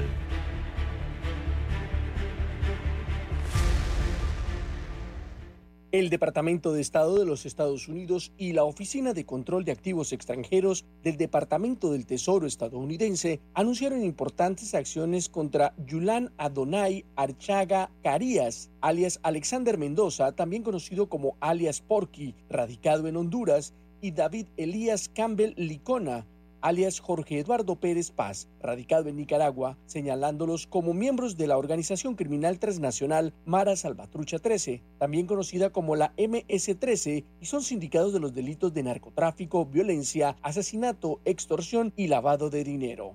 El Departamento de Estado anunció a través de un comunicado de prensa una recompensa de hasta 5 millones de dólares para quien brinde información que conduzca al arresto y o condena de Argacha Carías, que es considerado el miembro de más alto rango de la MS-13 en Honduras. Este hombre, que actualmente está prófugo y uno de los fugitivos más buscados por varias agencias de seguridad estadounidense, fue acusado por el Departamento de Justicia en 2021 por conspiración para violar las leyes de extorsión de los Estados Unidos, conspiración para importar cocaína a los Estados Unidos y posesión de una ametralladora en relación con el tráfico de drogas. Por otro lado, David Elías Campbell Licona, quien actualmente se encuentra encarcelado en Nicaragua, es acusado de planear y coordinar actos de violencia y represalia contra algunos de sus enemigos. Los delitos habrían sido gestados con su socio Argacha Carías, con quien estableció varios negocios a fin de legalizar el dinero obtenido del tráfico de drogas, incluso utilizando algunos bancos estadounidenses. Brian E. Nelson, subsecretario del Tesoro para Terrorismo e Inteligencia Financiera, dijo que las acciones del gobierno de los Estados Unidos representan el compromiso con las naciones del Triángulo Norte que han sido fuertemente golpeadas por la violencia y que es una de las principales razones de la migración forzada en esta región. El funcionario agregó textualmente que las sanciones del Tesoro contra la MS-13 tienen como objetivo interrumpir el uso del sistema financiero para lavar ganancias ilícitas. En octubre de 2012, la MS-13 se convirtió en la primera pandilla callejera criminal en ser designada por el Departamento del Tesoro como organización criminal transnacional sindicada de cometer delitos como el contrabando de personas, tráfico sexual, tráfico de narcóticos, asesinatos, crímenes organizados y extorsión, entre otros. Las acciones de este grupo delincuencial han llevado a Guatemala, El Salvador y Honduras a ser catalogados como uno de los países más violentos del mundo. Héctor Contreras, Voz de América, Washington. Escucharon vía satélite desde Washington el reportaje internacional. 7 de febrero, año 1981. Escuchan transmisiones de prueba de Omega Estéreo, nueva corporación radial con total cobertura nacional. Durante 42 años te hemos acompañado las 24 horas del día, ofreciéndote entretenimiento e información. Noticiero Omega Estéreo. Infoanálisis. Formamos parte de la generación ochentera. Omega Estéreo. Total cobertura nacional. Te vimos crecer. Te acompañamos en esas largas noches de desvelo de estudio. Hasta que con esfuerzo lograste tus metas. La generación ochentera. El buen gusto por la música que muchos heredaron a sus hijos. Omega Estéreo. Durante 42 años hemos sido tu fiel compañía. Omega Stereo. 24 horas todos los días del año. Gracias por formar parte de Omega Estéreo. Omega Stereo. Esta es la generación Omega. Problemas de tierra, reclamos por accidentes, despidos injustificados, reclamos de herencias, sucesiones, daños y perjuicios. Todo problema legal civil, penal y laboral, consulte al 6614-1445. Licenciado Juan de Dios Hernández le atiende. 6614-1445. Con atención en Panamá, Panamá Este, Panamá Oeste, Colón, Coclé, Santiago, Herrera y Los Santos. Anote y consulte 6614-1445. Es momento de adentrarnos al mar de la información. Este es el resultado de nuestra navegación por las noticias internacionales más importantes en este momento.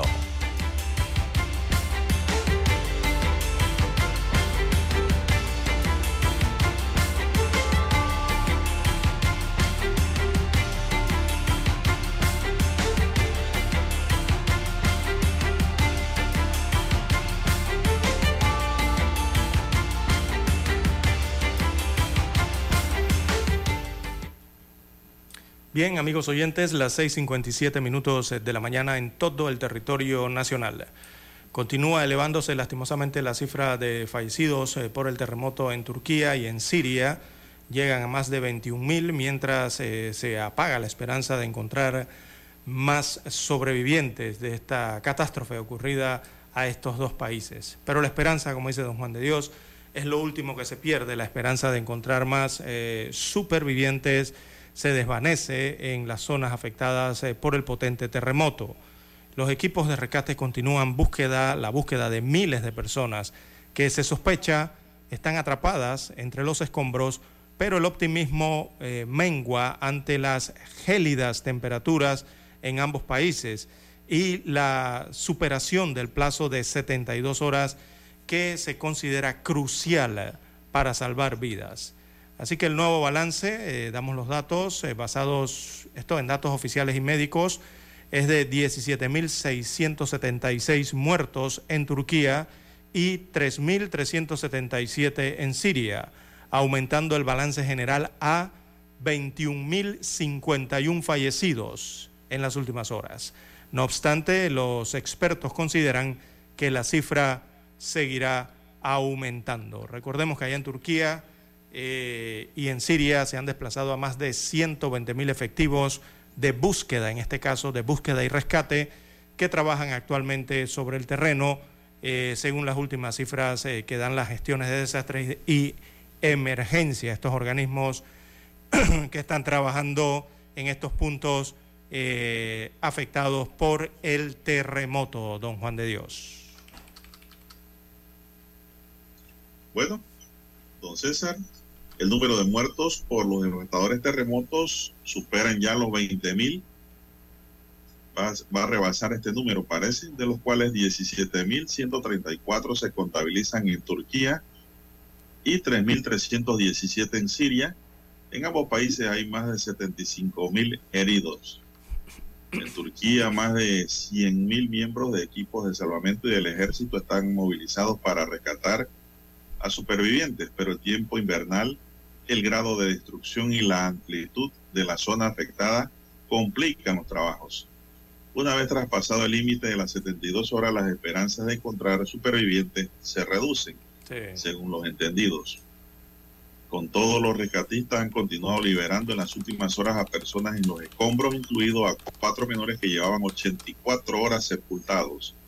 En Siria, el número de muertos por los terremotos en todo el país se eleva a 3.317 y el de heridos se sitúa en en 5.245, incluidas las áreas de manos de la oposición y controladas por Damasco.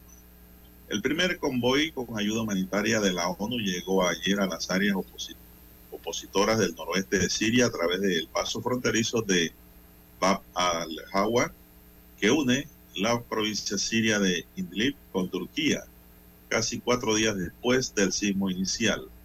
El Parlamento de Turquía aprobó eh, ayer jueves el estado de emergencia en 10 provincias afectadas. Esto es lo que se puede resumir, don César. Y el panorama es sombrío, don Juan de Dios, además de, de la parte de los fallecidos y heridos en el terremoto y la destrucción de las infraestructuras, ¿no? En Turquía y en Siria. Y es que eh, se calcula ya que hay unos 23 millones de personas que están potencialmente en riesgo, incluidos unos 5 millones de personas vulnerables. Eh, ¿Esto por qué? Porque se teme una grave crisis eh, sanitaria, don Juan de Dios, en estos dos lugares, con enfermedades como el cólera, que causaría incluso hasta más daños que lo que ha causado el propio terremoto, don Juan de Dios debido a las condiciones ambientales que hay en este momento en esos dos puntos en Turquía y los otros puntos en Siria. Eh, son, eh, don Juan de Dios, el, escenario perfecto para que lastimosamente se pueda generar eh, esta enfermedad del cólera en esas localidades afectadas por el terremoto, don Juan de Dios. Y eso complicaría aún más la situación. Bien, son las 6:57 minutos. El presidente de los Estados Unidos, John Biden, prometió ayer en Florida impedir que se apliquen recortes a la Medicare y a la Seguridad Social. Un anuncio hecho dos días después de que su discurso sobre el Estado de la Unión pidiera a demócratas y republicanos trabajar juntos para reducir el presupuesto de los programas de sanidad pública en la Universidad de Tampa, en el centro de este estado, Biden se refirió a la ley de reducción de la inflación firmada en agosto del año pasado que contempla disposiciones sanitarias que de ser derogadas por los republicanos dispararían las, las primas de seguros y los costos de la medicina en los Estados Unidos. Lo hicimos de una manera bipartida, bipartidista, los demócratas y los republicanos lo hicieron no sé por qué no reconocen esa parte de lo que está haciendo, de lo que se está haciendo, de lo que vive el país para que vuelva a ser grande, se preguntó Biden en su discurso. Firme la ley de reducción de la inflación para que la gente pueda dormir mejor en las noches, agregó el mandatario que en varias ocasiones fue interrumpido por aplausos de los asistentes que estaban allí con el presidente norteamericano. Son las 6:58, don César. Bien, en Francia, en Europa, don Juan de Dios, eh, habló el presidente Macron. Eh, Francia básicamente afirma que en ningún caso se podrá entregar aviones de combate a Ucrania en el corto plazo. Es lo que ha dicho el presidente de Francia, Emmanuel Macron, eh, por lo menos lo afirmó este viernes, en que en ningún caso van a entregar aviones de caza a Ucrania en las próximas semanas. Eso no va a pasar. Y aseguró que la prioridad está en blindar a ese país eh, armas más útiles que ayuden a Kiev eh, de manera inmediata, según dijo el presidente eh, Galo. Así que esto lo ha pasado durante una cumbre de líderes de la Unión Europea en Bruselas. Allí, recordemos que durante esa cumbre el presidente de Ucrania, Volodymyr Zelensky, formuló un llamado urgente a los dirigentes del bloque europeo a que autoricen la entrega de aviones cazas para enfrentar la ofensiva rusa contra su territorio, lo que pidió recientemente eh, Zelensky en su gira por Europa. Precisamente Ucrania ha denunciado en los últimos minutos, eh, su presidente ha denunciado que misiles rusos eh, violaron el espacio aéreo de la OTAN señalar eh, Ucrania al pasar sobre Rumanía. Los misiles pasaron, dice Ucrania, sobre el espacio aéreo de eh, Rumanía. Eh, el ministro de Defensa rumano sostuvo que dicha información no está confirmada. Los mismos misiles también habrían sobrevolado Moldavia, lo que fue corroborado tanto por Ucrania como por el país eh, afectado, según las últimas informaciones. Respecto a esto mismo, don Juan de Dios, entonces Zelensky eh, hace otra denuncia eh, y denuncia un supuesto plan de Rusia para destruir a Moldavia. Esto de acuerdo al presidente ucraniano Volodymyr Zelensky. Bien, las 7 en punto de la mañana. Tomamos la conexión vía satélite desde Washington, Estados Unidos. Adelante.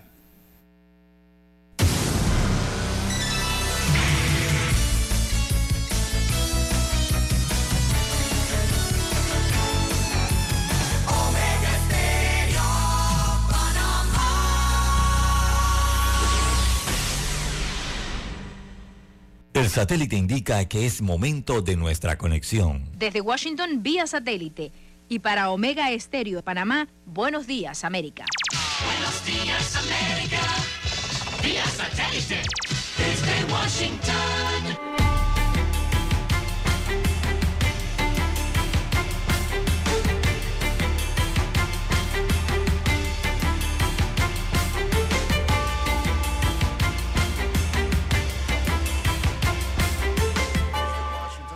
Informa Henry Llanos.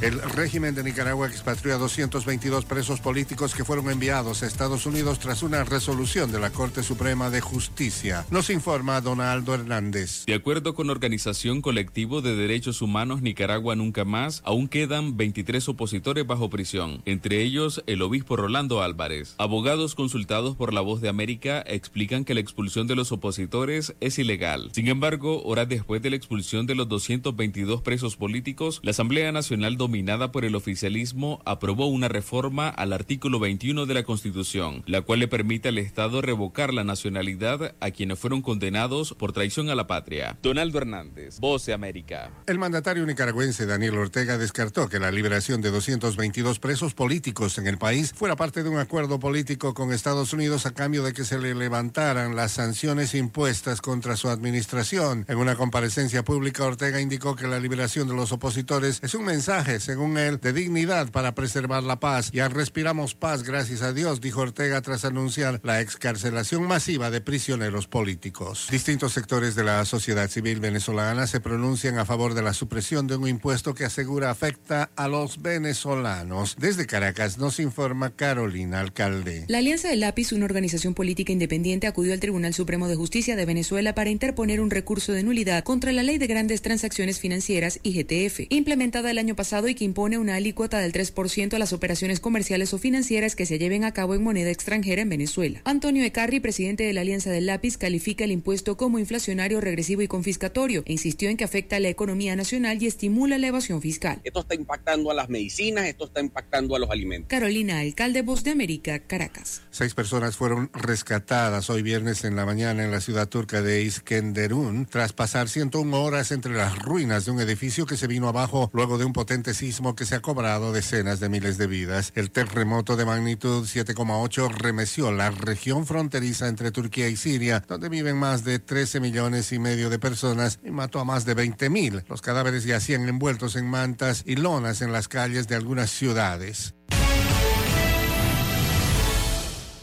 El gigante del entretenimiento Walt Disney Co. anunció una transformación radical que incluye prescindir de al menos un 3,2% de sus trabajadores. La medida, que fue anunciada por el nuevo director ejecutivo de la compañía, Bob Iger, pretende buscar recursos adicionales que le ayuden a potencializar su servicio de transmisión de contenidos en línea, considerada la principal prioridad de la empresa.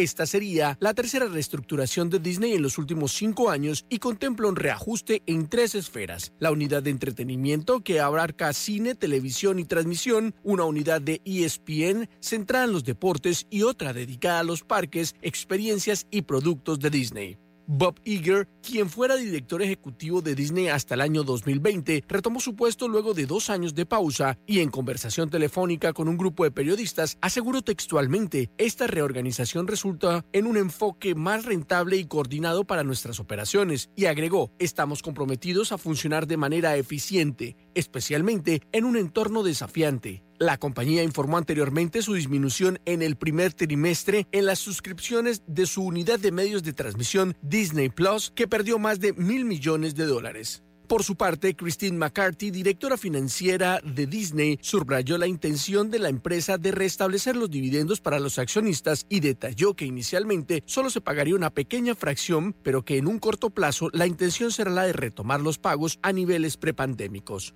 Walt Disney Co. se une a una extensa lista de medios que anuncian recortes de personal luego de que durante los últimos meses Warner Bros., Discovery Inc. y Netflix Inc. anunciaran situaciones similares. La última vez que Disney hizo recortes fue en el contexto de la pandemia del COVID-19, cuando en noviembre de 2020 prescindió de las operaciones de 32 mil de sus trabajadores, principalmente de sus parques temáticos. Héctor Contreras, Voz de América, Washington. Desde Washington vía satélite y para Omega Estéreo de Panamá hemos presentado Buenos Días América. Buenos días, América. Vía satélite. Desde Washington. Omega Estéreo, cadena nacional.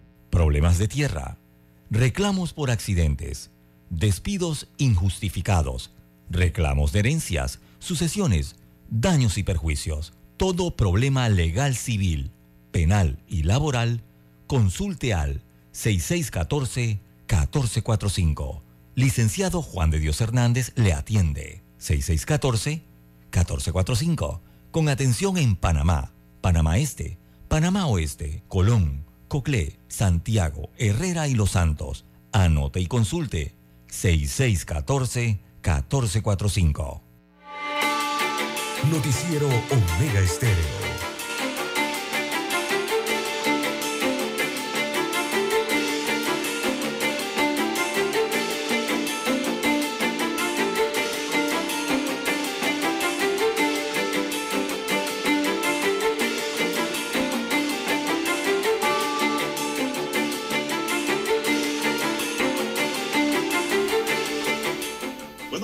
Avanzamos ya en la última media hora de su noticiero Omega Estéreo, el primero con las últimas, un noticiero diferente para gente pensante, cobertura nacional. Tenemos que el Tratado de Promoción Comercial comenzó a afectar a los porcinocultores, por lo que pequeños productores de cerdo reciben ahora un apoyo. El ministro del MIN, Augusto Valderrama, explicó que este sector se ha visto afectado por las importaciones de más de 7 mil toneladas de carne de cerdo que se dieron a través de Estados Unidos producto del tratado, por lo cual se están buscando todas las medidas para apoyar este importante sector del país. A raíz de esto, el gobierno realizó una compra de 5 mil puercos para apoyar a los pequeños y medianos productores y que adicional se solicitó apoyo al Plan Navidad Solidario de 2023. Además, se dará apoyo permanente con genética, alimentación y asesoría. Ayer también se concretó una indemnización de 38 mil dólares por las inundaciones que se dieron en noviembre de 2022 y que afectaron a más de 350 animales allá en Azuero, don César. Bueno, les mandaron agua. De esa inundación Sí. del río. Sí, por la inundación del, del río, la villa. La pregunta que yo hago, don César, es, ¿dónde están esos puercos? ¿Dónde van a ser llevados? Siete mil, eh, siete mil toneladas importaron de Estados Unidos por, dice, por convenio, por tratado. Pero ahora dicen que van a comprarle los puercos, los productores, cinco mil cerdos. ¿Qué hacen con esa carne? ¿Dónde la llevan? ¿Usted le mandaron algo, aunque sea la patita, don César? En diciembre no. Mm, No vi nada de eso por allí, por, por la barriada, nada de eso. Yo todavía me pregunto en dónde se gastaron esas más de Bueno, mil le doy un toneladas dato. de, de Allí en. Coclé repartieron, allí en. Coclé re- re- regalaron unos sementales y se los regalaron fuera a los allegados del PRD. ¿Qué le parece? Mm, Regalado, Lara, con R mayúsculo. Eso lo hizo el gobierno. Y que ayuda a la genética y ayuda al productor. Pero ¿por qué no se lo dieron a un cambio democrático? ¿Por qué no se lo dieron a, qué sé yo, a un independiente? ¿No? ¿Por qué no se lo dieron a un panameñista? Sí, las cosas funcionan así en Panamá. Dependiendo del partido que esté gobernando, así mismo te puede ir a futuro. Y eso es lo que crea el clientelismo barato en nuestro país. Así es. El Bueno, descaro, por allí la, la falta de Procuraduría. transparencia. Sí. Y, y saltan ¿no? estas dudas, sobre todo eh, luego que la Procuraduría de la Administración también eh, haya ordenado una explicación por parte del Ministerio de Desarrollo Agropecuario, de su ministro principalmente, ¿no? Eh, respecto a esas declaraciones eh, en una reunión precisamente con la cadena agroalimentaria, pero esa era la cadena agroalimentaria que tenía que ver con el arroz. Pero hay cadena agroalimentaria de cada cosa, ¿no? De, cada rubro, de arroz, de carnes, de, bueno, de diversas mesas, ¿no? Eh, así que la investigación eh, contra el ministro de Desarrollo Agropecuario, bueno, todos están esperando las respuestas, ¿no? Por lo menos la explicación del ministro respecto aquellas palabras en que señalaba el ministro que eh, o estaba admitiendo prácticamente o abiertamente que había violado la ley, por lo menos en los videos, en el audio, eh, para favorecer a un grupo de agricultores en el país. Así que hay que esperar. Le dieron cinco días para responder esto. Desde el pasado viernes, están contando ¿no? los días. Eh, se supone que hoy o el próximo lunes debe haber un tipo de respuesta por parte del ministro o alguna explicación, don Juan de Dios. De allí a que esto llegue a una investigación propia, eh, bueno, eh, lo dejamos en pausa allí en signo de interrogación, a ver si continúa la investigación. Bueno, mientras usted pone la pausa, don César, Dani pone la nota y creo que nos debemos ir al siguiente cambio, don Dani. ¿Estamos preparados? Bueno, vamos a seguir acá nosotros. El día de ayer se llevó a cabo una audiencia de acusación a dos ciudadanos de nacionalidad colombiana por el homicidio del subdirector del registro público, Agustín Lara. El fiscal del circuito de San Miguelito, Manuel Pití, manifestó que en dicha audiencia se admitieron en su totalidad de las pruebas ofrecidas por el Ministerio Público. 157 pruebas en total, don César. Bastante elementos de convicción deben haber allí.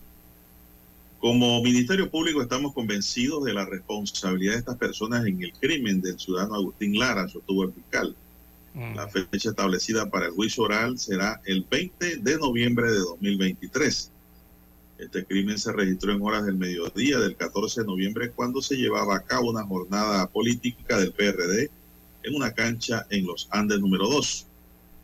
Estando allí, dos sujetos a bordo de una moto llegaron al lugar. Uno de ellos se bajó y con un arma de fuego le disparó al subdirector de registro público.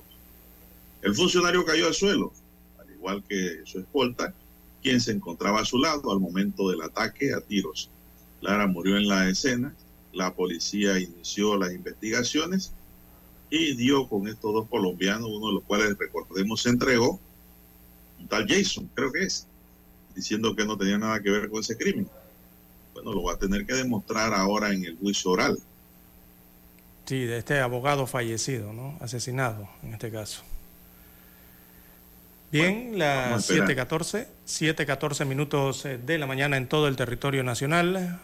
Vamos a la pausa y retornamos. Noticiero Omega Estéreo. A esta hora establecemos contacto vía satélite desde Washington.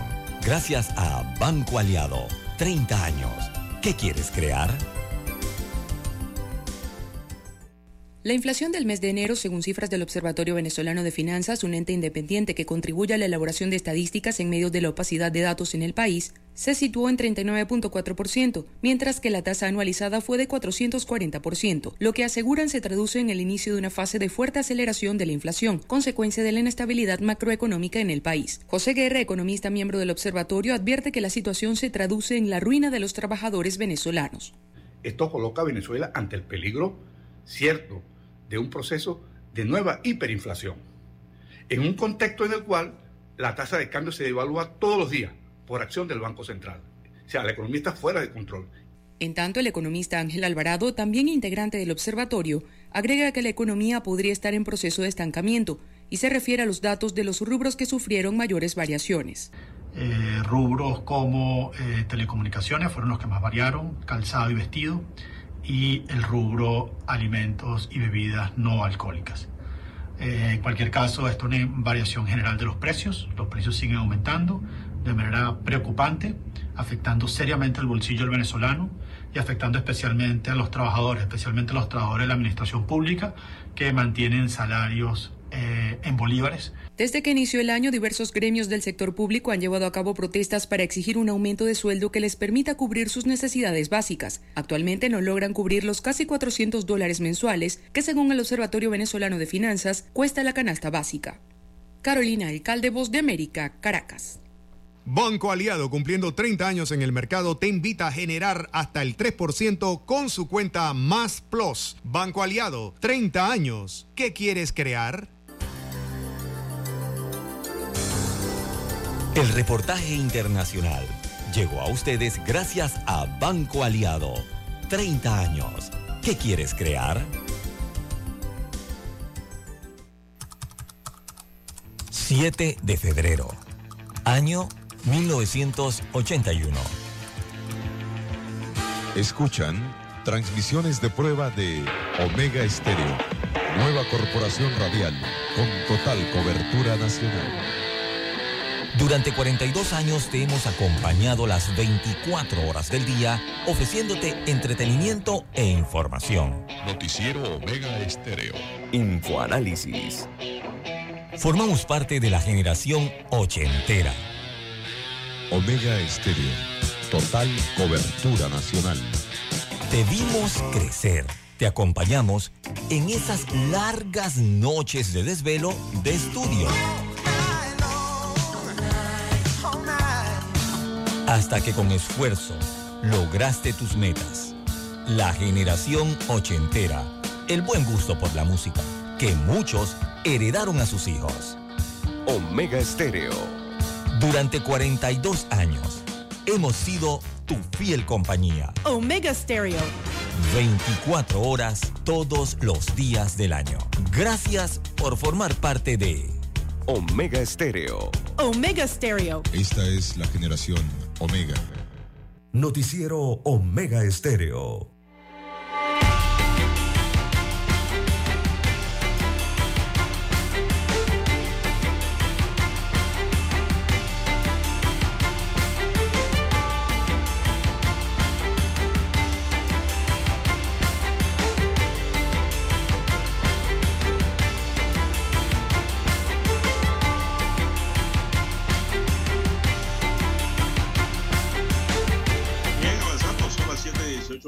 Buenos días, Panamá. Siga usted conduciendo con mucho cuidado. ¿ah?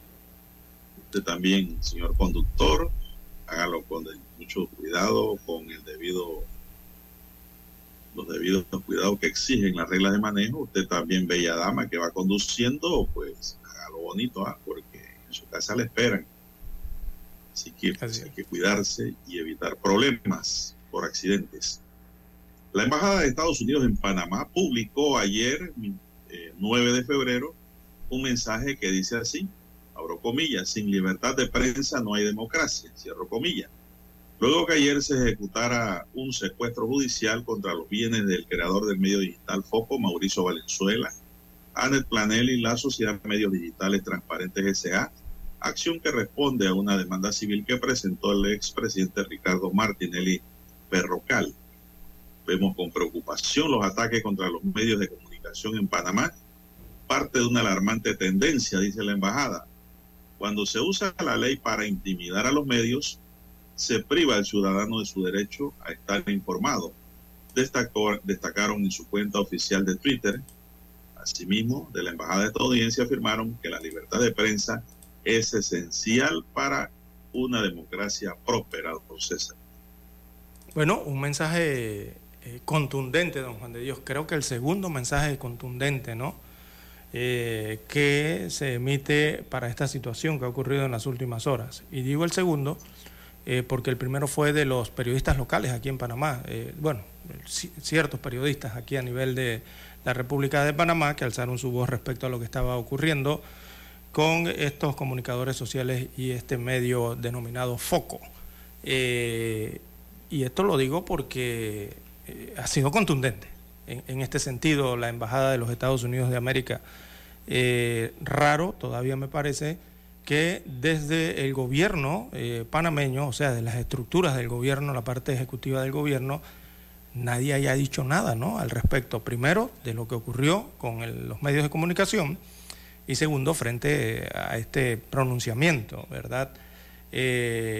Contundente, bastante corto, según veo aquí la imagen, pero contundente, ¿no? Eh, comunicado divulgado el día de ayer por parte de la Embajada de los Estados Unidos de América, refiriéndose a la libertad de expresión y a la libertad de prensa en la República de Panamá, don Juan de Dios.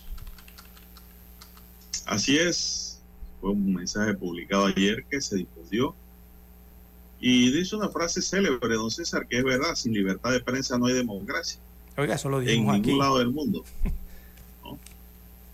Eso lo dijo usted Eso- aquí, me parece, la mañana después de los hechos ocurridos con Foco. Bueno, y también dice que ellos ven con preocupación los ataques contra los medios de comunicación en Panamá, parte de una alarmante tendencia. Cuando se usa la ley para intimidar a los medios, se priva al ciudadano de su derecho a estar informado. Eso es lo que ellos dicen, pero esto tiene una explicación lógica, don César, también en materia civil. El problema es que para los medios, los medios quedan involucrados, don César, en medio de los procesos civiles, ¿no? Los procesos entre particulares y de los particulares con el Estado, el Estado con los particulares, en donde existe la figura del secuestro como, yo diría que es hasta una sentencia provisional, don César. ¿Por qué provisional?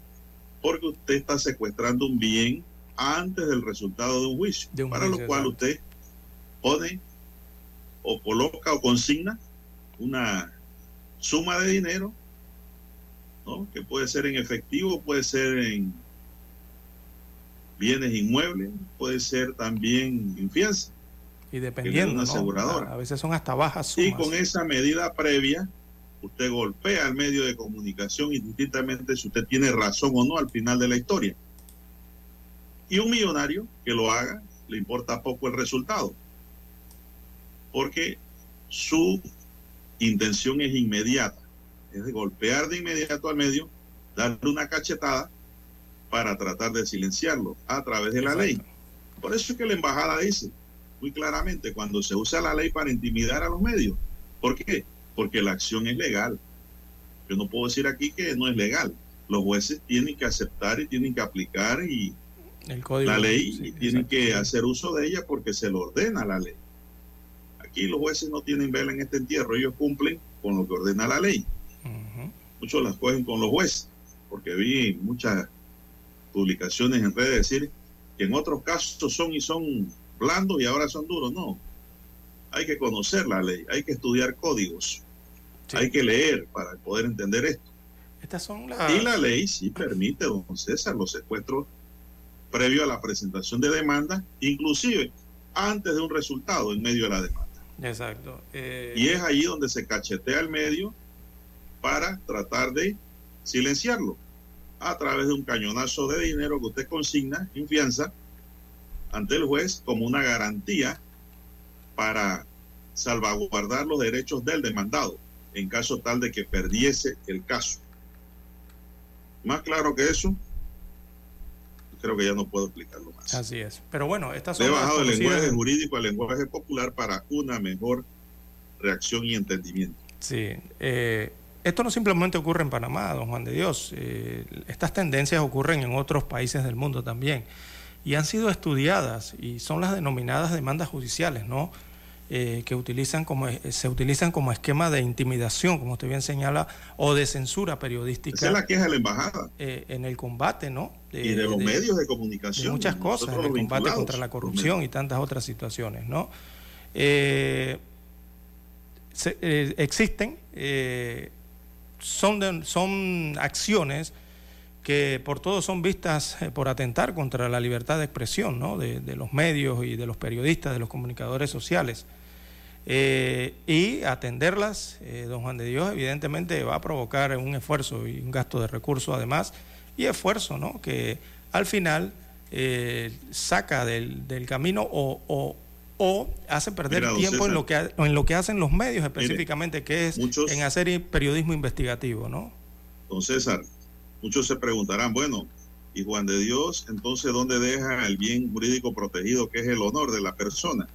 No, yo no he dicho que ese bien no haya que protegerlo. Ese, ese es un bien que hay que protegerlo. Claro. Pero esos secuestros deberían aplicarse de don César después de un resultado en donde resulte culpable la persona que ha sido demandada. Exacto, sí. Allí sí tiene el medio que pagar hasta con lo que tenga, con los botones de la camisa del que escribe, con lo que sea. Pero ya hay una sentencia que le está diciendo a usted, señor, usted violó la ley, usted calumnió, usted injurió. Allí el medio sí, aunque se queje, yo no lo defiendo, Claro que no. para nada, porque yo no estoy defendiendo el medio, sino defiendo la libertad individual de Porque cada ser humano. Porque a la larga, cuando se presentan estas demandas, a la larga, regularmente, don Juan de Dios, eh, al final no se ven ni señalados como culpables los periodistas o los medios, Eh, pero en el proceso, como usted bien señala, a priori, eh, antes, a priori, se hacen este tipo de acciones ¿no? a través de los órganos judiciales.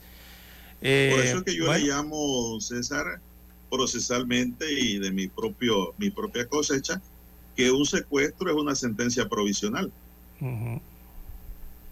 El juez decreta allí eh, una, un auto, una orden, una resolución para secuestrar. Legalmente es, lo es, pero sin un resultado final de que si la persona calumnió o injurió, ¿verdad? Porque hay el derecho a la defensa, el derecho al contradictorio, el derecho a prueba, a contraprueba, a las objeciones de prueba, y hay un derecho amplio que las partes pueden ejercer ante un tribunal. Exacto. Entonces, e- esto al final, don Juan de Dios, cuando ocurren estas situaciones, eh, lo que yo siento que ocurre es que siempre queda fortalecido eh, esa tendencia de garantizar a- aún todavía más la libertad de expresión en el país. Eh, los periodistas van a seguir batallando, buscando la verdad, don Juan de Dios, investigando. No se necesita una nueva legislación que en esa ¿no? materia, don César. Ahí yo concluyo. Se nos acabó el tiempo, dice Daniel. Daniel, Daniel Arauz Pinto nos acompañó en el tablero de